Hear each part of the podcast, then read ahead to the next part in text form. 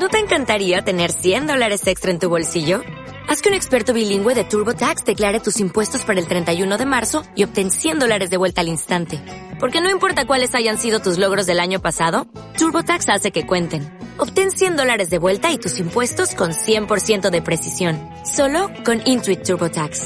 Debes declarar para el 31 de marzo. Crédito solo aplicable al costo de la presentación federal con TurboTax Full Service. Oferta sujeta a cambios o cancelación en cualquier momento.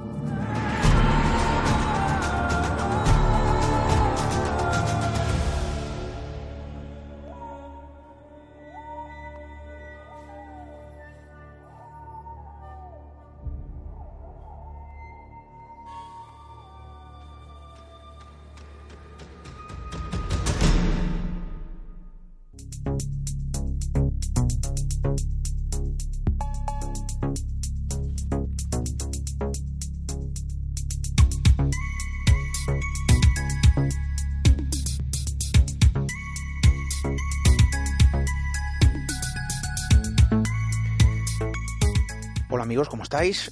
Volvemos a encontrarnos gracias a la radio, volvemos a mirar, ya sabéis que es nuestra costumbre, a mirar a todo cuanto nos rodea con la eterna mirada del niño. Ahora también bajo el frío hielo apostado sobre alguna superficie lejana a nuestro planeta. ¿Por qué digo esto? Bueno, el titular ahí está, ¿no? La ciencia que nos advierte de que la vida inteligente en otros planetas puede encontrarse bajo superficies heladas, de lejanos e inhóspitos mundos.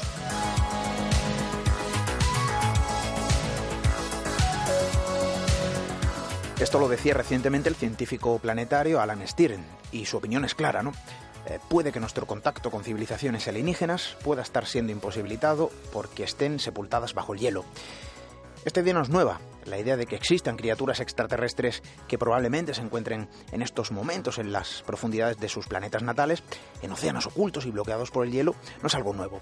Y ahora, según esta nueva propuesta presentada por este científico planetario en la reunión de la División de Ciencias Planetarias de Utah, la hipótesis podría explicar la falta de señales de otras civilizaciones tecnológicamente avanzadas.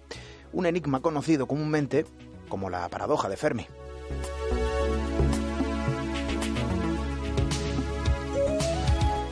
La vida que viaja, la vida que explora, la vida que cambia. Y también, ¿no? Me refiero a la vida que conocemos. Fijaos que ahora, gracias a los resultados de un reciente estudio de la NASA, se ha revelado cómo los viajes espaciales desatan de inmediato en los astronautas un proceso explosivo de activación y desactivación de genes. Pocas cosas se han logrado observar que sean más emocionantes de lo que se ha logrado ver ahora. La expresión genética en el espacio, miles de genes que cambian de forma, que se encienden y se apagan, una auténtica explosión producida tan pronto como el cuerpo humano accede al espacio exterior. Un espacio en el universo, el universo, que ahora según el CERN no debería existir.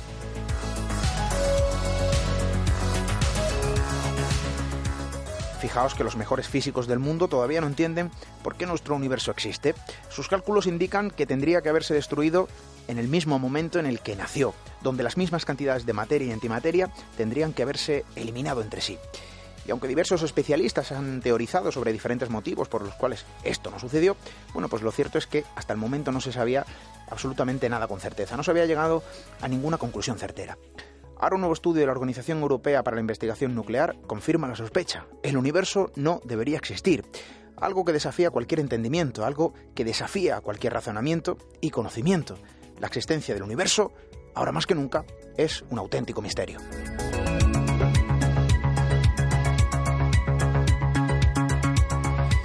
Algo que tampoco debería existir se ha transformado en el gran titular de la semana.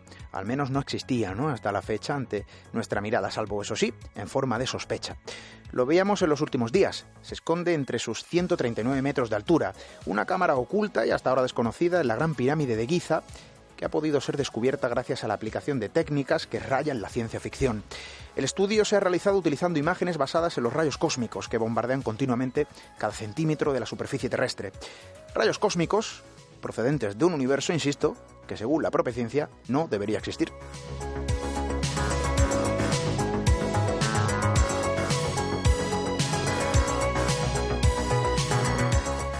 Quizá por ello nos estremecemos como especie que mira al cosmos con ansias de respuestas. Quizá por ello nos emocionamos cuando nos sentimos parte de algo verdaderamente infinito. Quizá por ello el misterio nos embauca con su embriagadora esencia. Quizá por ello, amigos y amigas, nos encontramos aquí ahora, frente a un viejo aparato mágico contador de historias, frente a la hoguera de la radio que vuelve a encenderse como el fuego primigenio de los antiguos moradores de la Tierra. Gracias por hacerlo con nosotros, vuestra eterna y cálida compañía en este camino de aprendizaje y descubrimiento hacia la humanización siempre es digna de agradecimiento. Muchísimas gracias. Bienvenidos a Misterio en Red.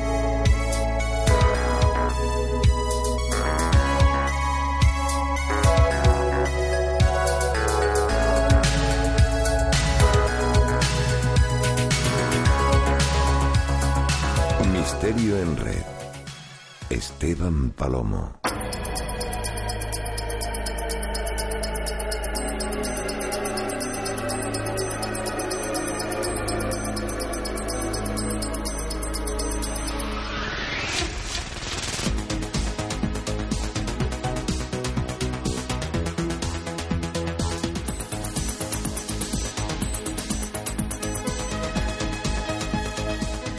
La genética que se moldea cuando el ser humano se adentra en el espacio, según ese reciente estudio, y la genética que, como la nuestra, se moldea cuando nuestros sentidos acceden a este lugar al que llamamos radio. Octavo programa de la cuarta temporada para este sábado 4 de noviembre. Octavo regreso, ya lo saben, desde Radio Mijas hacia lo más recóndito de nuestro propio país, de las maravillas.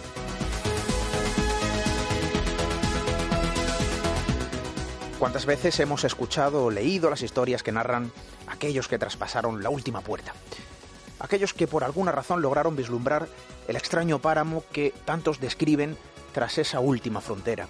Bueno, pues esta noche vamos a conocer en detalle, y por la voz de su protagonista, una asombrosa historia. La historia de un episodio tras un fatal acontecimiento. El doctor Luis Becilla estará esta noche con nosotros para contarnos su propia experiencia de luz. Yo creo que va a ser interesante. Hay que estar muy atentos.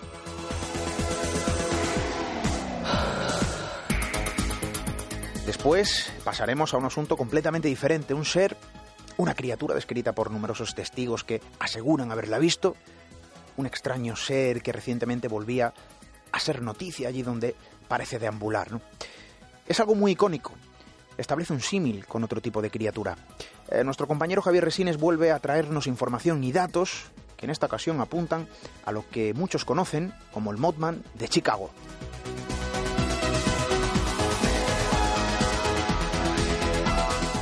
Ya sabéis que queremos escucharos, queremos leeros, queremos establecer ese contacto. Yo creo que es necesario, ¿no? Las vías de contacto ya la conocen. Eh, nuestro correo electrónico radio arroba misteriored.com, redes sociales también, vigiladas por nuestra compañera Diana Arbello, arroba misteriored para Twitter y misteriored para Facebook, eh, YouTube, Instagram y Google Plus. Y desde luego, porque no puede faltar, nuestra web hermana, www.misteriored.com.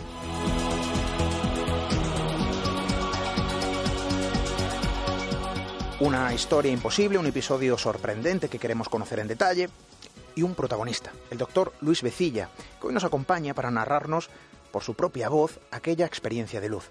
Vamos a conocerla.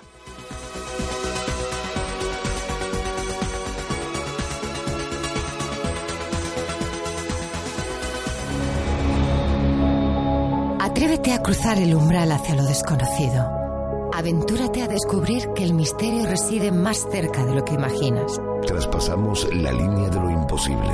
Misterio en red. Con Esteban Palomo.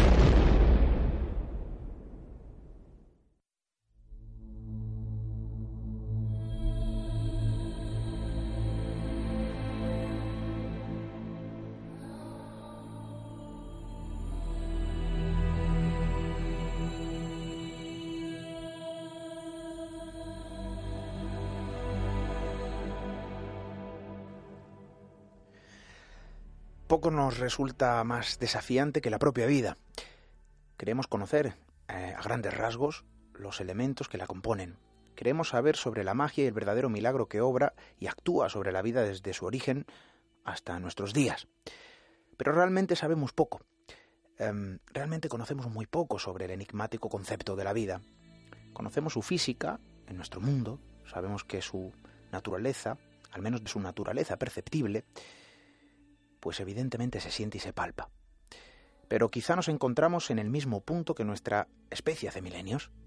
No hemos avanzado nada sobre cuestiones que siguen posicionándose como un auténtico misterio. Un misterio que desafía, un misterio que solo se muestra bajo la palabra de aquellos que traspasaron el último umbral de nuestro mundo. A mí desde luego es algo que me sigue impactando cuando alguien describe su paso tras la línea de la última frontera, cuando la voz del valiente se alza sin complejos para narrar un episodio único y desde luego amigos, estoy seguro que lo comprendéis así, incomprensible. Un episodio que desafía nuestras leyes, un episodio que desafía nuestra ciencia, nuestro conocimiento.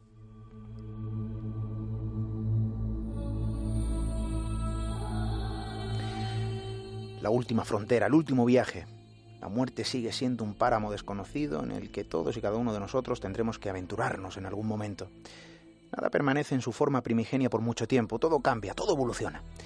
Pero hay algo que sigue permaneciendo inamovible tras el paso del tiempo, la misma duda, la misma pregunta que permanece sin respuesta ante los asombrosos relatos que se forjan tras el regreso de tan inhóspito territorio.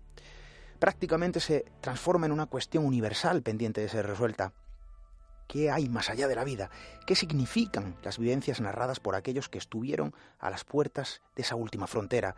¿Qué extraño código se esconde en cada uno de los testimonios tras una experiencia cercana a la muerte?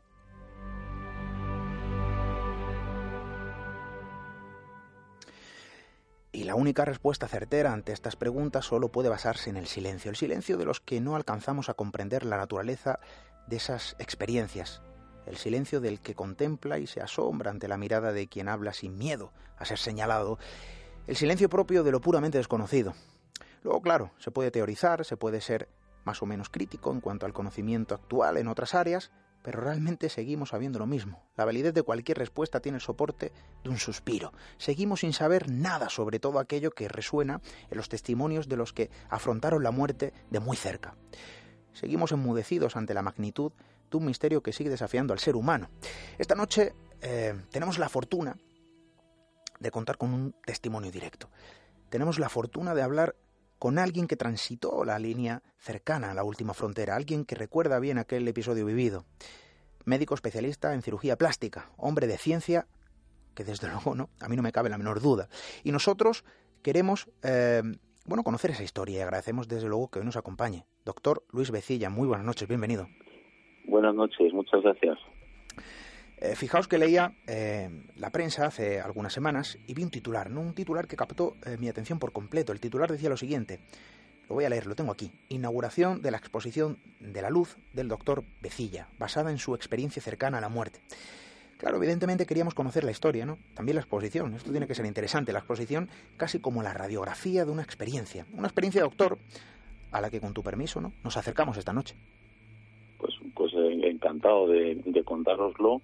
Eh, a mí me parece súper interesante, pero bueno, es, porque es, es, mi vida y en efecto la gente cuando cuentas estas cosas mm, yo creo que no te no, no te creen. O sea, es una cosa que, bueno, yo lo he contado muchas veces, amigos, a tal, pues ahora con lo de la exposición hay gente que dice, ah, pero, pero tú me has contado eso. Yo creo que hay mucha gente incluso que no te escucha cuando le estás contando cosas así. Nadie quiere, es, da como yuyu lo de, lo de esta experiencia, pero a mí me ha marcado. Esto pasó en el año 2009, ha estado ocho años y, y, el cambio ha sido muy progresivo, pero me ha ido cambiando la vida hasta el punto de que yo siempre he, pintado pintura figurativa, pues paisajes urbanos, cosas así, hasta que hace un año pues empecé empecé a pintar esto que al principio no sabía lo que era, empecé con cuadros abstractos, con unas masas laterales, unas X y tal, hasta que un día me di cuenta que lo que quería expresar era la experiencia que tuve y, y, yo me puse y, y he hecho la exposición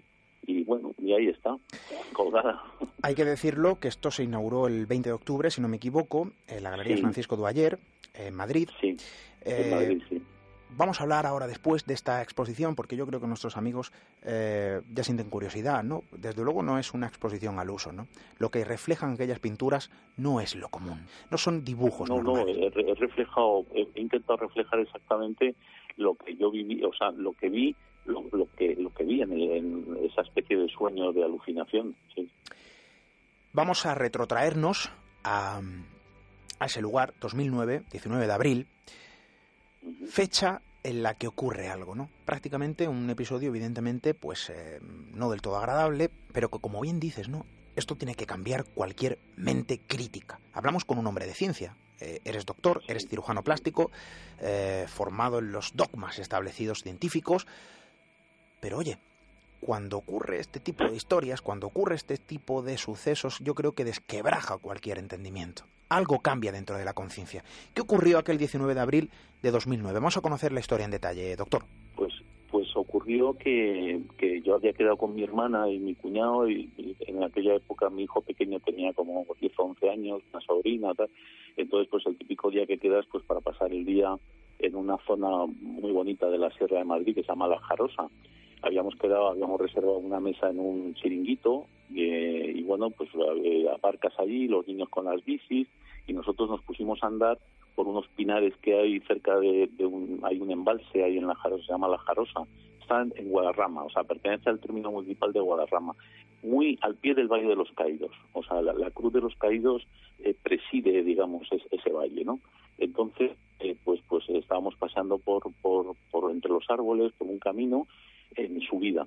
Y entonces empecé a notar como un ardor, era por la mañana, eh, eh, empecé a notar como un ardor eh, que ah, yo he padecido mucho ardor de estómago y entonces veía que se podía parecer, pero también podía ser un ardor como cuando tienes una bronquitis alta que, al toser arrancas como mocos de, la tráquea y, y escuece y, escuece como que quema. Entonces era una, muy leve, pero eh, era una de esas dos sensaciones. Entonces yo me callé porque, bueno, tampoco era, íbamos, íbamos andando y tal, y, se me pasó, se me pasó. Llegamos a un alto pequeño y, y empezamos a descender por el mismo camino hacia el chiringuito y descendiendo me volvió, pero me volvió ya de una forma más persistente. Entonces ahí ya lo comenté, se lo comenté a mi hermana, oye, pues, no tengo un ardor aquí, mi, mi mujer que estaba por allí me dio un adiro. Bueno, hay que saber que mi padre y mi madre ambos fallecieron de infarto de miocardio, mi abuelo materno también, o sea que yo tengo, digamos, eh, unos antecedentes familiares de cierta propensión. Y luego mi cuñado, mi cuñado, por ejemplo, también pertenece a una familia de, con, que, que fallecen con frecuencia de, de, infartos y tal, y entonces, pues, pues una cosa que tenemos en la mente todos. Entonces mi, mi mujer me dio un adiro el adiro pues que es aspirina no eso pues bueno pues el caso es que seguimos bajando llegamos al chiringuito pedí agua empecé a beber agua y vi que el, el ardor no cambiaba porque el estómago cuando tienes ardor de estómago al beber agua fría cambia inmediatamente, aunque luego vuelva, pero cambia, porque hay una reacción del agua fría con el, con el ácido del estómago y lo elimina, ¿no? Entonces esto no cambiaba nada, tosía y no cambiaba nada, y entonces mm, empecé ya a estar más pálido, empecé a preocuparme porque era persistente, y entonces mi, este, eh, mi mujer y sobre todo mi hermana dijo, mira Luis, vamos, nos vamos, que se quede aquí eh, Pedro con los niños, nosotros nos vamos a un ambulatorio, que te hagan un electro, que tal y que cual. Total, que cogimos el coche y salir de la Jarosa, el que lo conozca, pues es un camino serpenteante que bordea un lago y que es muy estrechito y hay que ir muy despacio porque hay, hay gente paseando y tal, y luego llegas a una bajada llegas a la carretera general, este, este trayecto pueden ser 5 o 10 minutos, bueno, pues en esos 5 o 10 minutos la cosa había cambiado ya, que la sensación era como que me mordía una rata por, a la altura del corazón. El, empecé a, ponerme muy pálido y empecé a tener frío y a la vez sudando, sudando copiosamente pero helado de frío. Entonces mi hermana dijo, oye Luis, mira, mejor en vez de un ambulatorio, porque no vamos a un hospital? Con mi hermana vive en Alcalá de Henares, o sea que de esa zona la conoce lo justo. Y digo, pues vamos al del Escorial. Y, y, yo la guié, la guié un poco como pudimos y, y, llegamos, yo me acuerdo que llegar a la rotonda del hospital, decir, mira, el hospital está ahí arriba y ya como que me relajé porque estaba fatal. Entonces llegamos al hospital, mi hermana se bajó, se bajaron corriendo, me sacaron del coche con una silla de ruedas, me montaron y, tuvimos la inmensa suerte de, que tenemos todos los españoles de tener una seguridad social brutal y encima la suerte que ese día estaban eh, no, estaban ocupados en nada, estaban comiendo los médicos y no tenían no tenían digamos la sala de urgencias ocupada y, y nada me desnudaron, me tumbaron en la camilla y empecé, a ver pues eso que me ponían electrodos que empezaban a hacer preguntas ¿y, qué te duele de 0 a 10 cuánto te duele 5 4 tal eh, ¿qué, qué antecedentes han operado alguna vez tienes alergias has comido algo estás en ayunas tal todo ese tipo de preguntas y, bueno pues me cogen dos vías no te vamos a coger otra vía aquí y yo me acuerdo de, desnudo en una camilla con un frío con el dolor ese lleno de tal no sé qué que empiezas como intentando sonreír a la gente y tal como diciendo pero pero la verdad es que yo empecé a pensar que, la cosa estaba bastante cruda. Entonces cerré los ojos y empecé, pues, no sé, cómo a rezar, o sea, como a, valorar mi vida, a, decir, bueno, pues oye, lo que pase, pues, o sea, estaba convencido o estaba casi seguro que podía morir o que podía pasarme algo, ¿no? Y entonces en esto, con los ojos cerrados y tal, y de pronto me noto como flotando en un túnel oscuro. En, o sea, la oscuridad completa y, yo como flotando. Y entonces miro a mi izquierda y veo como, como una especie de, nube, pero más mm, como si estuviera comprendida en un, en un globo, como una especie de esfera, de esfera cambiante con muchas lucecitas a mi izquierda de unos colores y a mi derecha en otros colores que van como flotando conmigo y que de alguna forma me como me, que me acompaña, que me acogen, ¿no? Entonces vamos flotando por el túnel, de unas lucecitas, de unas cosas y, como una sensación de, de, saber, ah, pues ah, ah, esto era, ah, pues ya lo sé todo, ah, pues ah, pues sí, y, y, sigo como flotando, flotando, y entonces veo una luz que yo interpreto como una luz de una puerta abierta, o sea, como si fuera cuadrada, muy al fondo, y según nos acercamos a esa luz, eh, cada vez estás más paz, más calor, más mm, una sensación de, bienestar, de que lo que quieres es entrar en la luz, ya las figuras, o sea, o los seres o lo que fuera que me acompañaban pierden protagonismo y lo que gana protagonismo es la inmensa luz blanca y la sensación de, de, de, paz y de, y de, y de quererte meter y decir qué, gusto, qué, qué bien estoy, que como que qué bien, qué bien, y de pronto me despiertan. Me despierto otra vez frío, con los cables, el dolor en, el corazón, y me dicen, ay Luis, ¿qué tal? ¿Cómo te duele? ¿De 0 a 10? ¿De 5, 4? Ah, tal, mira, oye, mira, te vamos a trasladar a Puerta de Hierro y tal. Ah, pues tal. Y entonces ya a partir de ahí eh, tuve como somnolencia, como no sé qué, pero pero el, el, el, impacto de esa especie de sueño me, me, me, dejó impresionado. O sea, yo dije, pero bueno, es más que sueño era como una alucinación. Entonces yo pensé en los medicamentos, digo, como me están poniendo ahí, eh, yo oía morfina, no sé qué, pum, adrenalina, pata, oyes un montón de cosas digo, pues algún medicamento de estos me ha hecho alucinar me ha hecho alucinar porque era tan tan real y tan y, los colores tan brillantes y tan y tan impresionante la sensación y, y, ese falta de dolor y esa temperatura eh, de, de, no tener nada de frío de estar como en, como yo qué sé como me, quedé impresionado. El caso es que ya el, el, traslado la media hora que tardamos entre el traslado me quedaba dormido, me despertaba, pero el dolor no se quitaba, el frío no se quitaba, o sea, la somnolencia de los medicamentos era distinta, pero bueno, el caso es que llegamos a Porta Hierro, pues me, con anestesia local en, el, en la mano me puse un stent, el, doctor que me estaba esperando es el, jefe de hemodinámica de Porta Hierro, se llama Goicolea, el doctor Goicolea, y me, y me enseñaban unas cámaras que hay en el quirófano, mira, mira, ese es tu árbol coronario, mira, tienes la descendente anterior obstruida de dos centímetros de obstrucción, te vamos a meter un catéter, vamos a liberar toda esa obstrucción, y e igual te duele mucho un momento cuando quitemos el coágulo, pero luego se te irá pasando un poco, no sé, de ahí a la UBI, eh, bueno, pues en la UBI, yo, pues nada, pues eh, yo me acuerdo pues que un poco de, miedo ya me habían dicho que bueno, que, que pues sí, que, había tenido un infarto, ya me habían explicado un poco y tal, y bueno, pues y de ahí a la habitación. Y entonces que ahí tuve mucha suerte porque me habían cogido muy pronto y tal y cual. Total, en la habitación, ya pasé en la habitación la noche y por la mañana cuando me levanto notaba como un escozor en el pecho, como un escozor. Y entonces, y entonces me abro así el pijama y veo como unas quemaduras cuadradas, una a cada lado del tórax y entonces ya le pregunté a una enfermera, digo, oye, estas quemaduras, me dice, bueno, es que eso es de que te, tuvieron que reanimar, te tuvieron que describir, te dieron con las chapas en el escorial. Digo, ah, pues eso no lo sé. Pero claro, en el momento, en el momento en que te dicen que en el Escorial tuviste una parada y que te han pegado con la chapa, lo primero que haces es, saber que ese es el momento del túnel, o sea, es que está claro. Y entonces yo lo primero que hice fue, al primer médico que vi se lo dije, oye, que yo que yo he visto lo de la luz, que tal y que ah, bueno, tal, y, ya a partir de entonces la gente en general no me hacía ni caso. O sea, e, ese tema lo dejaban como como y me oye por cierto quieres participar en un experimento de pastillas que vamos a hacer o no sé qué y, y, y, ya pues bueno pues yo a todo, a, todo, el que venía a verme o tal se decía oye que he visto lo de la luz y, bueno y hasta ahora. Me, me, me llama poderosamente la atención. Establecemos varias similitudes con otro tipo de crónicas muy similares. Una evidentemente es el efecto. El efecto tras ese regreso y cuando uno lo cuenta, ¿no? Sin tapujos. Que hay que ser valiente, desde luego yo me quito el sombrero por las personas que, como tú, cuentan su experiencia sin tapujo, porque yo creo que es necesario también para entender y conocer que hay algo que no se entiende. Por otro lado, también tenemos esa similitud con otro tipo de crónicas muy similares en las que hay un cambio, ¿no? Hay un cambio personal, un cambio de conciencia. Tú mismo eh, nos, lo, nos lo relatabas, ¿no?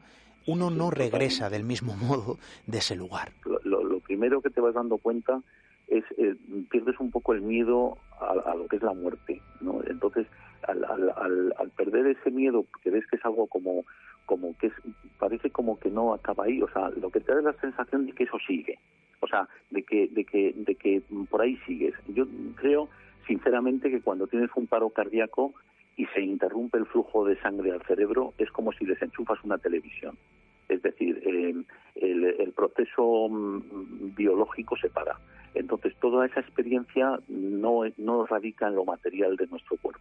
Eh, esa es mi opinión. eso es lo, cada cual luego. entonces, esa sensación de que esto sigue, de que es placentero y de tal, pues te hace el punto de vista que pudieras tener religioso lo, lo cambias un poco, el, cambias un poco, un poco, mm, un poco profundizas, digamos, y te, y te vuelves más humano, pero como muy poco a poco, no es cuestión de que desde el primer día, uy, ya, ya no soy tan materialista como antes, ¿no? Es, es un proceso tan, tan lento que casi no te das cuenta, te vas dando cuenta que de pronto para, empiezas a valorar mucho más pues tu vida familiar, eh, eh, valoras a lo mejor mucho más una tarde con un en aquella época mi hijo tenía tenía 10 eh, años pues eh, hacer los deberes con él empiezas a relativizar todo te vuelves menos neurótico te, empiezas a interesar por otros temas o sea es un proceso de años y de pronto y de pronto pues te ves leyendo libros sobre sobre cosas más espirituales sobre no lo sé es un cambio muy lento y, profesionalmente pues empiezas a, digamos a a quitar un poco la vanidad, a, huir de, las, de las cosas eh, superficiales, a, intentar que las cosas que hagas merezcan la pena. Eh, no sé, es, es, todo cambios, es todo cambios y, hasta que llega lo de la pintura que yo no sé cómo ha llegado o sea que es la primera exposición que yo estaba tan tranquilo porque es que es tan tan real y tan mío lo que he pintado que digo, que gusto que no guste es como cuando cuento mi experiencia, que se lo crean o no se lo crean, ya a mí, o sea, yo contándolo creo que hago un favor y, entonces pues pues con la exposición es un poco lo mismo, yo creo que expresando todo eso creo que hago un favor y, ahí está, y punto. Claro, nos encontramos con esta exposición que a mí personalmente me llama muchísimo la atención. Yo vi el titular y quedé asombrado y quise ponerme en contacto contigo de forma inmediata, porque no es común, ¿eh? es una exposición completamente distinta a cualquier otra. Claro, aquí vamos a ver una serie de pinturas, pero lo importante es lo que representan, el trasfondo, qué es lo que hay plasmado en esos lienzos. Un relato más que se suma a tantos otros que nos han llegado, ¿no? A través de las páginas del tiempo, de la gente valiente que habla, de la gente valiente que cuenta su experiencia. Pues gracias a vosotros, ¿eh? y, y nada, y encantado de cuando queráis, aquí, aquí me encontráis. Un abrazo, gracias.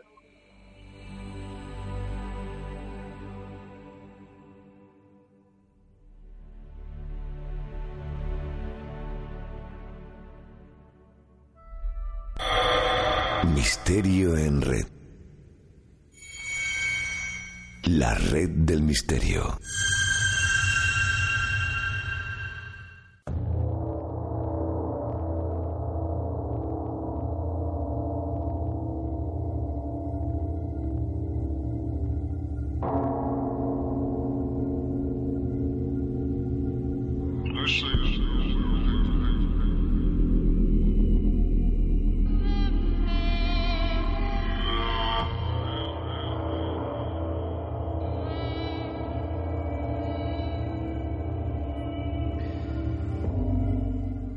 Convencido de que a estas alturas vosotros sabéis bien que eso de las extrañas visiones, que todo lo que circunda el absurdo encuentro con lo extraordinario va mucho más allá de las difusas figuras errantes o los objetos desconocidos en los cielos.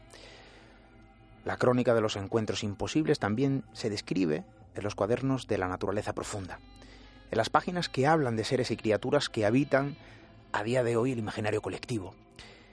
Es casi como la rara estantería del misterio eh, en un aspecto más salvaje.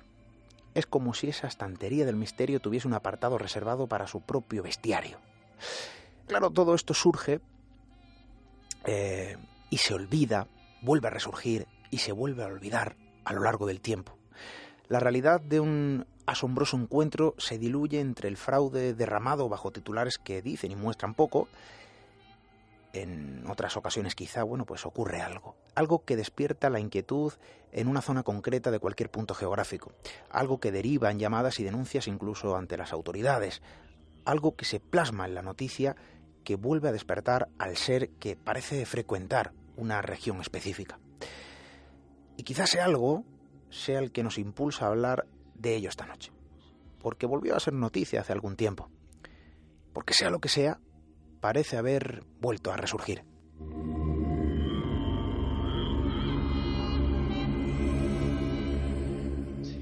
Ustedes estarán conmigo en que hay un mapa donde se posicionan seres y criaturas de toda índole que parecen haber salido ¿no? de la ciencia ficción más profunda. Seres que de algún modo se transforman en leyenda, leyendas que por algún motivo, puede que en la mayoría de ocasiones por motivos dudosos, parecen renacer en forma de noticia plasmada en la prensa. Esta noche queremos acercarnos a una ciudad con su propio ser legendario, un ser protagonista de un sinfín de titulares sobre avistamientos. Aquellos que lo contemplan describen el terror producido por la naturaleza más desconcertante. Un ser alado, dicen, un ser oscuro que volvía a ser visto recientemente de nuevo. Un presunto ser al que nos acercamos esta noche, con una peculiaridad eh, muy bueno, significativa, ¿no? Su símil, su eh, perfecta fotocopia, radiografía de otra criatura quizá más conocida. Esta noche queremos conocerlo.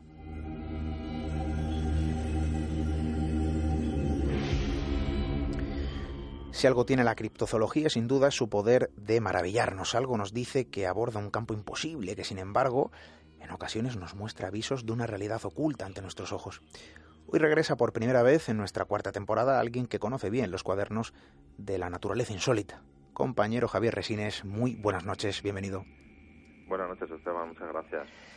Lo mencionaba hace un momento, recientemente volví a ser noticia, el Mothman de Chicago. Fíjate, el nombre prácticamente, ¿no?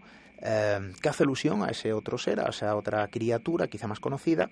Y en este caso hablamos de eh, un ser alado una criatura que vuelve, recientemente lo era, a ser noticia. Yo lo veía plasmado en la prensa local junto a un mapa, fíjate que esto me llamaba la atención y lo hablábamos por el teléfono, que mostraba las localizaciones donde se había vuelto a ver ¿no? a este extraño ser. Sí, sí, efectivamente, lo comentábamos hace unos días. El hecho se, eh, se circunscribe básicamente a Chicago y al área suburbial que lo rodea. Y bueno, el nombre que se ha elegido, bueno, lo llaman el fantasma de Chicago, el Mothman de Chicago, pues básicamente pues por su, su casi similitud o casi fotocopia, como te has dicho hace un momento, con el Mothman eh, clásico, con el de Pom Prison de hace más de 50 años, que bueno, supongo que todos los cientos lo conocían, pero bueno, fue aquella criatura que a principios de los años 60 y sobre todo en el año 1966, pues tuvo una serie de, de encuentros con, bueno, pues con cantidad de testigos, eh, pues eh, recordamos un ser alado, eh, de aspecto humanoide, oscuro, con ojos brillantes rojos, alas membranosas, que bueno pues puso en jaque a la población de Pomplisan y alrededores durante bastantes meses, acabando con un desgraciado incidente que se quiso achacar a la presencia de este, de este Mothman, con el que fue el hundimiento de, de, un, de un puente que conectaba la ciudad con el resto de, de Ohio. Mm, pues un poco en ese hilo eh, estamos teniendo en, Chicago pues un ser mm, similar, muy parecido, con alguna diferencia, pero básicamente podemos decir como si el Mothman se hubiera trasladado a Chicago. La historia en Chicago, de este Chicago Mothman, empieza, la historia reciente al menos, empieza en el verano del año 2000, con algunos incidentes eh, en zonas cercanas a Chicago, pero no, no en sí mismo en, su conurbación. El, fenómeno se parece que se traslada y se va concentrando poco a poco con el tiempo, casi exclusivamente, como digo, en Chicago y sus suburbios, al suroeste del lago, del lago Michigan, en un área relativamente pequeña que podemos imaginar como una especie de cuadrado de unos 50 kilómetros de lado donde se producen todos los casos, el 90% de los casos. Hay un goteo de encuentros con esta criatura en 2010, en el 2011, en el 2014, en el 2016, pero hay un boom, por así decirlo, una especie de oleada que comienza en febrero de este año, de 2017. Desde febrero de 2017 hasta ahora mismo, porque se siguen sucediendo encuentros con, con Mothman, eh, hemos tenido más de 50 casos que hemos podido investigar. Seguramente hay muchos más, pero 50 que han salido a la luz. Eh, esto a mí personalmente me llama la atención. 50 casos hablamos de personas que hablan sin tapujos, incluso donde se proceden a realizar incluso denuncias ¿no? Eh, ante las autoridades por esa visión imposible. Sí, sí, sí. Hay unos 50 casos eh, desde, entonces, desde el mes de febrero hasta ahora mismo, lo que, que además ha producido una especie de efecto llamada para otros, otros casos sucedidos actualmente en otros estados de, de, Norteamérica y también eh, casos que han sucedido en otros tiempos y que han salido a la luz ahora, personas que han leído, han estado en contacto han tenido conocimiento del Chicago Mothman ahora mismo y que, bueno, recuerdan o quieren dar a, conocer en este momento pues casos que les han sucedido a ellos en los años 70, años 80, ¿no? Eh, hasta este hasta ahora mismo el último caso es de que, tenemos noticia de ello que ha sido denunciado desde el día 27 de octubre es un caso o sea estamos ante un fenómeno vivo que se sigue produciendo ahora mismo ¿no? los testigos de los avistamientos refieren eh, que lo que ven es pues como decíamos un poco parecido a lo del Mothman pues un ser eh, mitad humano mitad murciélago con un tamaño de pues entre 1,80 y 3 metros de altura, depende del, del, testigo, y una envergadura de alas de hasta 3 metros y medio. Es tremendo. sí, es tremendo, es un, es un bicho tremendo, es una criatura increíble, ¿no? Además, eh, tiene un color gris oscuro, sucio o muy negro. Los testigos lo describen que es como a veces como mucho más negro que el negro de la noche, ¿no? Cuando, cuando tiene este encuentro nocturno, con dos grandes alas membranosas, tipo murciélago, con dos característicos ojos rojizos, luminosos, que varían de intensidad a veces, un rostro con rasgos humanoides, la, la cabeza es mm, algo más prominente de lo normal, que debía ser en un, por, las proporciones de su, de su cuerpo, que se estrecha hacia atrás con una forma un tanto cónica, los pies, las piernas cuando se abiertan son muy delgados, muy finos y es un ser con hábitos fundamentalmente nocturnos, aunque también hay muchos casos que se dan durante el día. Y los avistamientos se dan en cualquier lugar, en parques, en las zonas suburbiales, en el centro de la ciudad, aunque la mayoría parecen producirse cerca del agua, ¿no? Eh, una característica muy curiosa, es que en un alto porcentaje de casos, bueno, como en un 30% más o menos de los casos, emite sonidos. Normalmente es un ser silencioso, pero en un 30% de los casos sí se ha oído un, un sonido. Sí que es un sonido muy fuerte, irreconocible, o sea, que no, no es habitual, ¿no? Misterioso lo han, lo han llamado algunos, como de frenos chirriando, o sea, algunos testigos, o en otros casos con un ruido chupador y babeante, era la definición de algunos de los testigos, ¿no? Eh, aunque como digo, normalmente es silencioso. Habitualmente lo, encuentran, eh, bueno, parado o volando, eh, alterna el planeo con el aleteo, aunque se le va más tiempo planeando. Y según algunos investigadores y según también algunos encuentros que, se han producido, posiblemente no estemos hablando de un solo ser, sino que habría tres o cuatro seres, tres o cuatro criaturas actuando ahora mismo al mismo tiempo en la zona de, Chicago. Hay algunos casos, por ejemplo, uno en mayo que se produjo, el 19 de mayo, en el que un grupo de amigos vieron a dos de estos perdón, murciélagos gigantes eh, evolucionando al tiempo cerca del planetario, planetario Adler. Una zona perdón, de Chicago que es muy significativa en cuanto al número de avistamientos que se están que se están dando. La policía está tras el, tras el caso porque incluso aparte de las muchas denuncias que se han producido, hay algunos eh, policías que, que, se han visto involucrados en estas investigaciones y que han sido testigos de algo que va desde el, tamaño eh, normal es el de un hombre, comentan, el de a partir de un 80 y hasta 3 metros, ¿no? Y como te comentaba hace un momento, estábamos ante, hay, al menos hay un informe policial de un caso que se produjo el 29 de junio, eh, hacia las 11 de la noche, una patrulla de policía de, la ciudad de Chicago eh, cuyo oficial lleva trabajando en el departamento más de nueve años, junto con un grupo de civiles, perdón, ven una sombra negra oscura con alas, eh, eso entre 1,80, 1,90 de, de altura más o menos, muy delgada, con una extensión de alas de cerca de dos metros y medio, tres, eh, de pie sobre un edificio. Lo ven ahí y antes de emprender el vuelo, porque luego echa a volar, ¿no? Pues, eh, pues intentan tomar fotografías y ven que se aleja emitiendo un extraño grito.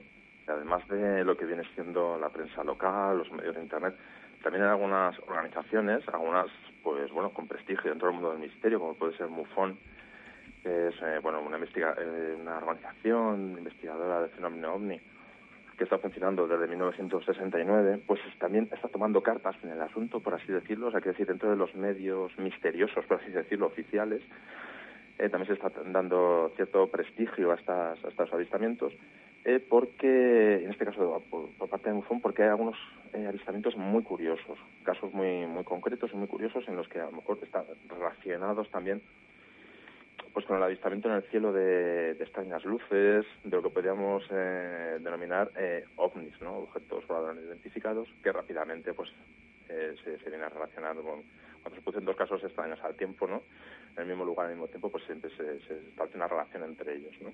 Eh, Javier, Y- tenemos. eh, sí. A mí personalmente me llama la atención si tenemos los datos de los últimos encuentros. El último es curiosísimo. Por ejemplo, en el mes de octubre tenemos reportados eh, cuatro encuentros, al menos, uno el día 4, en el que una pareja, pues, eh, por la calle, eh, vio como volaba un gran murciélago negro sobre ellos, volaba sobre la calle, sobre uno de los árboles, y comentaban eso, que tenían el, tamaño de un hombre, con un ancho de, una envergadura de alas de tres metros, eh, unas alas como de murciélago, que estaba, eran, estaban unidas a sus brazos, y que emitía un sonido muy fuerte y agitaba sus alas mientras sobrevolaba estos árboles, ¿no?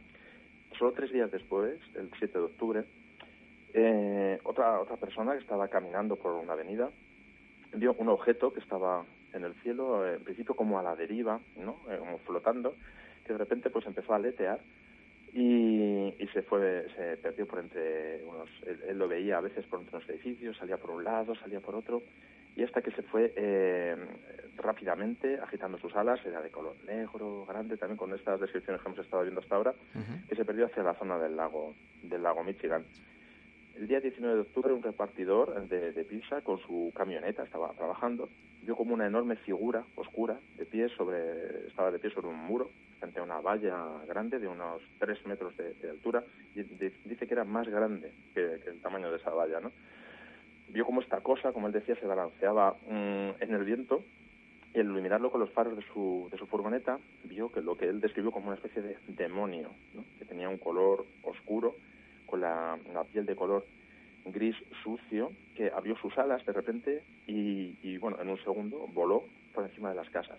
Y uno de los casos, el último caso, que hemos tenido noticia, que es el del, es- fue el 27 de octubre, es un caso muy curioso porque es no solo un encuentro en sí, sino es realmente un ataque protagonizado por esta criatura a, a una pareja. Eh, te lo cuento brevemente porque sí, sí. es un caso mm, muy curioso y que además pues cumple un poco todas las características de, de Mothman también, ¿no? El 27 de octubre pasado una pareja estaba tenía estaba en su coche estacionado en un parking en un centro comercial en Chicago en Piotrowski Park y estaban pues eh, escuchando música, charlando y de repente notaron como si algo golpeara su coche por detrás y lo curioso es que no había nadie porque en el estacionamiento solamente estaba en el coche de ellos dos que habían quedado allí, que había quedado uno con su coche. Eh, pero sintieron eso, como si un automóvil les hubiera golpeado. Cuando iba el chico, cuando iba a salir a ver qué, había pasado, eh, vieron como algo con un par de ojos mm, brillantes, eh, rojos y, y- muy fuertes, les miraba a través del parabrisas y sobre el techo eh, sintieron que algo caía, algo con peso caía sobre, sobre ellos, ¿no? Sé que lo que aterrizó sobre su coche era algo negro, eh, sólido, del tamaño de un hombre, y que tenía lo que parecían unas alas que se extendían así muy, muy ampliamente, ¿no?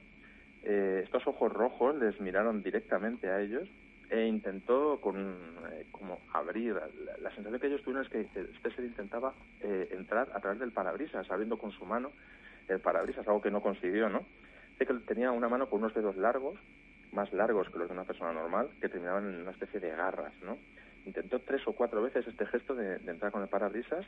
Eh, entonces el novio, el chico, agarró una linterna que tenía, eh, la iluminó contra la cara de este ser. Y entonces el ser eh, un chillido y se fue de allí, ¿no? Eh, dice que este chillido era increíblemente raro porque sonaba algo así como los gritos de varias personas en una habitación pequeña, ¿no? Un chillido ahí que era muy molesto, ¿no? Dice que el ser eh, pues flexionó sus alas y despegó hacia arriba y desapareció de la vista. Dice que oyeron eh, gritar al menos eh, a este ser un par de veces más, con una diferencia como de un minuto, pensaban que estaba sobrevolando la zona, rodeando el área, y después ya escucharon silencio sin banda, ya no escucharon nada. Claro, estaban muertos de miedo, no querían salir del, del coche. Dice que pasaron unos 15 minutos en el auto hasta bueno se calmaron lo suficiente como para eh, bueno eh, salir corriendo de un coche al otro a, y, y, salir corriendo los dos de allí eh, pues a contar a la policía su, su historia no este es el último caso que, que ha habido y realmente es un caso muy muy a mí hay algo que me que me llama la atención no poderosamente. Eh, una evidentemente que hablamos de una serie de acontecimientos donde existen no solo la voz de los testigos eh, de los testimonios eh, sino también informes policiales donde mencionabas que hay un policía implicado, ¿no? De forma directa. La policía que está pendiente de, bueno, aclarar la situación, saber a qué criatura puede corresponder, si esto es una broma, cómo lo están haciendo, a qué se debe, ¿no? Pero no hablamos de un lugar pequeño, hablamos de una ciudad, eh, una ciudad evidentemente tecnológicamente avanzada, que es Chicago. Eh, y hay una pregunta que indudablemente aborda otra cuestión no existe ningún tipo de fotografía, de imagen, de captura eh, de este ser. No ha aparecido absolutamente nada. Sí existe, sí existe, sí existe. Hay, hay dos fotografías, no muy buenas, pero existen dos fotografías. Una se tomó el 22 de agosto de 2011. En uno de los primeros casos que se dio, se tomó sin querer.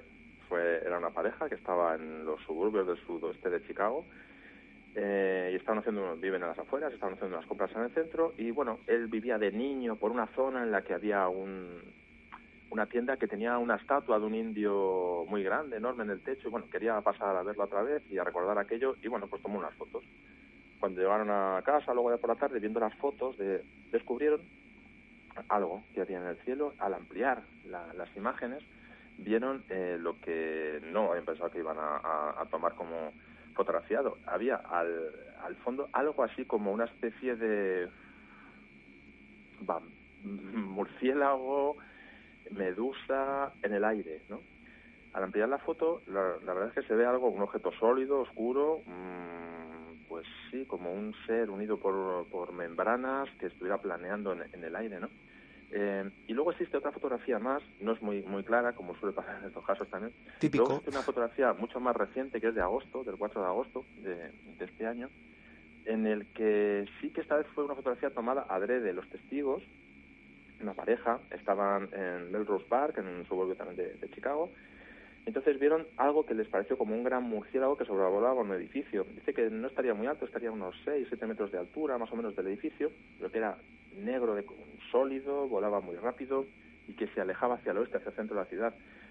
Tomaron su teléfono móvil y, bueno, ya cuando pudieron hacer fotografías se estaba alejando eh, el ser, la criatura, lo que fuera, y se ve una imagen, bueno, pues sí, algo alejándose, algo volando que al ampliarla no permite muchas mucho eh, detalle. Muchas, eh, mucho detalle, la verdad es que no, ¿no?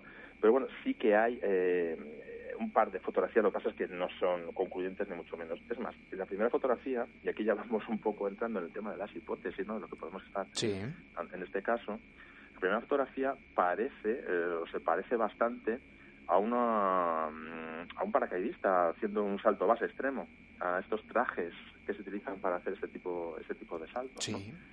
Que en algunos casos dicen que bueno pues podría ser que en alguno de estos avistamientos eh, pues fuera un, un paracaidista de, de, este tipo no que, bueno, Pero lo que pasa es que es complicado eh Javier a ver yo no no, no voy a ser ya, abogado del diablo yo eh, también lo quizá a lo mejor esto encajaría bueno. en otro tipo de teorías e hipótesis mm. porque un paracaidista mm, hablamos de un salto eh, de esta tipología que la velocidad desde luego no no no es precisamente lenta y que en una gran urbe quizá esto complicaría, ¿no? Incluso podría significar cierto riesgo para el saltador. Que sea una marioneta, pues yo no lo sé, una marioneta, bueno, una marioneta o una cometa, vamos a decir, ¿no? Que sea algún tipo de artilugio físico eh, manipulado por el hombre, pues eh, evidentemente no podemos poner la mano en el fuego para ni que sí ni que no. Mm. Eh, los sonidos quizás sí que son muy muy significativos, ¿no? Hablábamos de del sonido de como, como si fuese un neumático, ¿no? Eh, frenando, chirriando, hay que imaginar ese sonido. Sí, sí. Em, varios gritos, mencionabas también, algunos lo describían Sí, así. como el grito de varias personas En una habitación en una habitación pequeña, sí, era lo que lo describieron uno de los testigos, sí, sí. Que puede sonar muy similar, yo no lo sé. Habría que hacer una Mm, prueba. Sí, a lo mejor sí, a lo mejor no suena muy diferente, sí, sí. El caso es que es muy significativo, ¿no? Eh, ya no hay elemento físico, ya no hay algo visible, hay algo también sonoro. La gente describe ese sonido, eh, la gente describe su visión. Hay un par de fotografías que, como bien dices, ¿no? En este tipo de cuestiones No suelen ser muy claras. No. Es la, la maldición que yo no lo sé. Yo estoy seguro que, que- que detrás de todas esas denuncias ante las autoridades, eh, detrás de todos los testimonios que se han vertido en la prensa, pues evidentemente algún fraude tiene que haber. Pero Mm, que haya personas, eh, porque hay un efecto llamada simplemente, hay un efecto llamada y es fácil crear, crear cierto sensacionalismo y amarillismo en torno a una cuestión que de algún modo está generando pues cierta alarma. Eh, pero yo estoy seguro y convencido, nadie va a poner una denuncia porque sí. Eh, y nadie siendo, ojo, parte de esa autoridad, siendo policía, que se ve implicado en un acontecimiento que luego no puede explicar y donde se levanta un informe policial, hay un Claro, no atestado tiene- y la propia policía se interesa por eh, desmascarar ¿no? a, a este ser. A mí personalmente me llama eh, muchísimo la atención. Hablamos de un ser muy similar al clásico Mothman, sí. en este caso en Chicago, y mucho más reciente. Eh, las fechas, fíjate, ¿no? hablabas de, de- como el a 27 partir del de año octubre, el último caso, que es este, este caso del ataque a esta pareja que estaba en el, en el estacionamiento, sí, sí. es que es tremendo, está prácticamente aquí al lado. ¿no? Visiones, encuentros, numerosos testigos y un mapa, un mapa que ha sido prácticamente el que ha empujado que esta noche estemos hablando de esto. Un mapa Cierto. que localiza eh, los últimos avistamientos, los últimos encuentros en la ciudad de Chicago. Pues bueno, habrá que estar muy atentos, ¿no? A ver Claro. eh, qué es lo que puede ser este ser y si algún día se puede descubrir o no. Me llamaba mucho la atención, insisto, que, que decías que se sospecha que incluso son tres seres, no uno. Tres o cuatro, sí. Eh, detrás de esta aseveración está precisamente el autor de este mapa, que es Leon Streichler, que es un investigador del sitio web Phantoms and Monsters, que es el que más está haciendo por recopilar y seguir este caso, y es el autor eh, físico del mapa.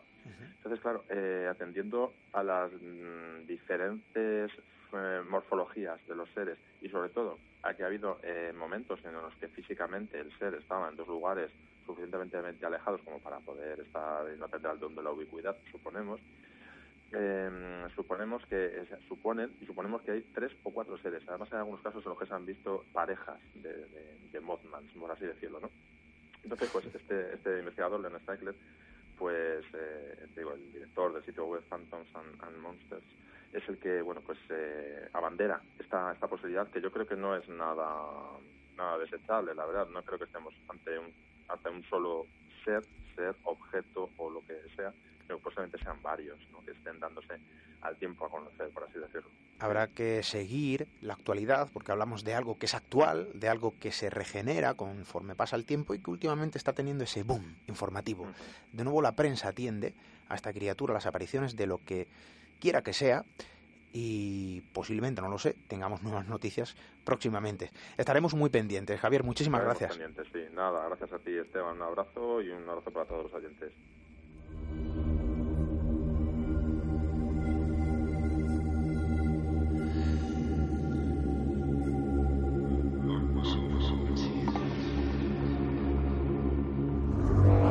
Misterio en red Misterio en red. con Esteban Palomo.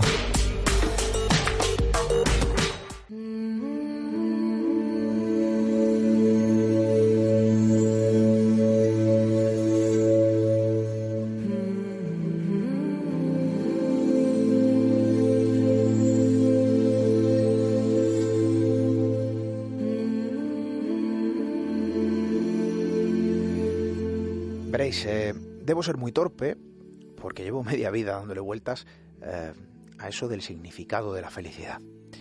Quizá la felicidad sea algo muy subjetivo, eso está claro, ¿no? Lo que a uno le hace feliz, bueno, pues a otros quizá le, le entristece, ¿no? O les entristece enormemente. No hay una única opción para alcanzarla. Nosotros somos felices persiguiendo y contando historias, somos felices en vuestra compañía y otros quizá pues prefieren otro tipo de felicidad, ¿no? Eso no quita que nosotros también tengamos otras opciones. Eso es evidente. Y claro, todo esto eh, cobraba aún más significado con la noticia del hallazgo de un elemento olvidado, de un trozo de papel, de un trozo de papel y algunas palabras escritas que podrían tener una de las claves de todo esto. La nota que ahora sale a la luz con la teoría de la felicidad que Albert Einstein le dio a un mensajero en Tokio.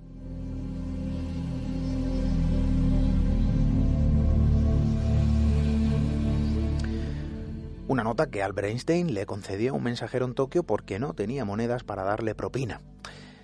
Y en ese legajo de papel, en ese desvalorado elemento, unas cuantas palabras que describían un profundo mensaje. Breves líneas en las que explicaba brevemente su teoría para tener una vida feliz. Breves líneas en un viejo papel que resurge tras 95 años sumido, bueno, pues en la oscuridad del olvido sumido en la oscuridad del silencio. Y ahora resurge, se ha puesto a la venta y se ha comprado. Em, pero bueno, su mensaje está ahí, ¿no? Y yo creo que es interesante conocerlo.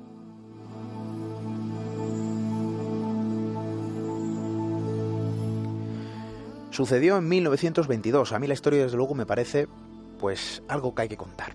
El físico alemán, famoso por su teoría de la relatividad, se encontraba de gira por Japón, ofrecía charlas y conferencias de las que aún seguimos aprendiendo. En aquel momento había sido informado recientemente de que iba a ser galardonado con el Premio Nobel de Física y su fama y prestigio, bueno, pues más allá de los círculos científicos, iba creciendo, iba en aumento. Es comprensible. Y en aquel 1922, pues un mensajero japonés llegó al Imperial Hotel de Tokio para entregarle a Einstein un mensaje. Y entonces ocurrió algo. O bien el mensajero contradijo la costumbre local y se negó a aceptar una propina del científico alemán, o bien Einstein eh, no tenía monedas para darle en ese mismo momento. Y sea por los motivos que fuere, eh, Einstein no quiso que el mensajero se fuera con las manos vacías. Es así como le escribió dos notas de su puño y letra en su propio idioma natal. Al menos así lo asegura un familiar del afortunado mensajero. Y digo afortunado porque vamos a conocer ese mensaje.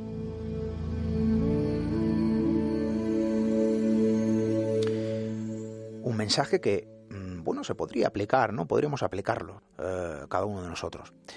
¿Y qué decían aquellas notas? Bueno, pues en, ellas eh, eh, rezaba lo siguiente. Lo tengo aquí anotado.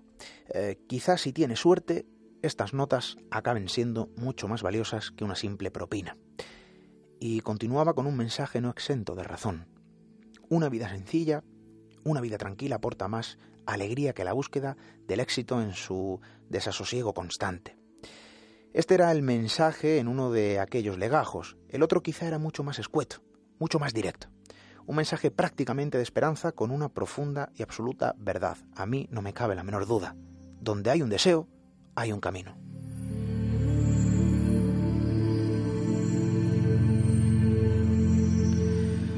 Resulta imposible saber si las notas eran o no una reflexión de Einstein acerca de su propia fama y prestigio.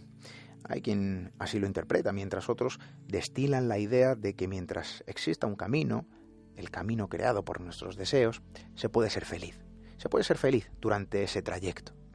Dos notas que hasta el momento eran desconocidas por los investigadores, dos notas que carecen de valor científico, pero que sin ninguna duda podría arrojar algo de luz sobre la naturaleza profunda de los pensamientos más íntimos de aquel que se convirtió en un genio de nuestra historia.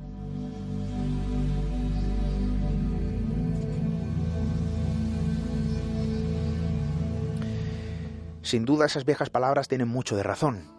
Y quizá desde este programa, y tal vez sin darnos cuenta, no lo sé, sigamos las reglas de esa teoría de la felicidad. Perseguimos las historias para conocerlas y contarlas. Trazamos la línea de lo diferente ante las cuestiones que se nos imponen como inamovibles o inexistentes. Recorremos el camino hacia la humanización porque es nuestro deseo. Vivimos nuestro viaje sin reparar en el destino. Algo aplicable a cualquier ámbito a cualquier persona, a todos y cada uno de los que eh, nos encontramos aquí ahora. tal y como describe ¿no? ese pequeño manuscrito de 1922. Porque donde hay un deseo, hay un camino. Hasta dentro de siete días.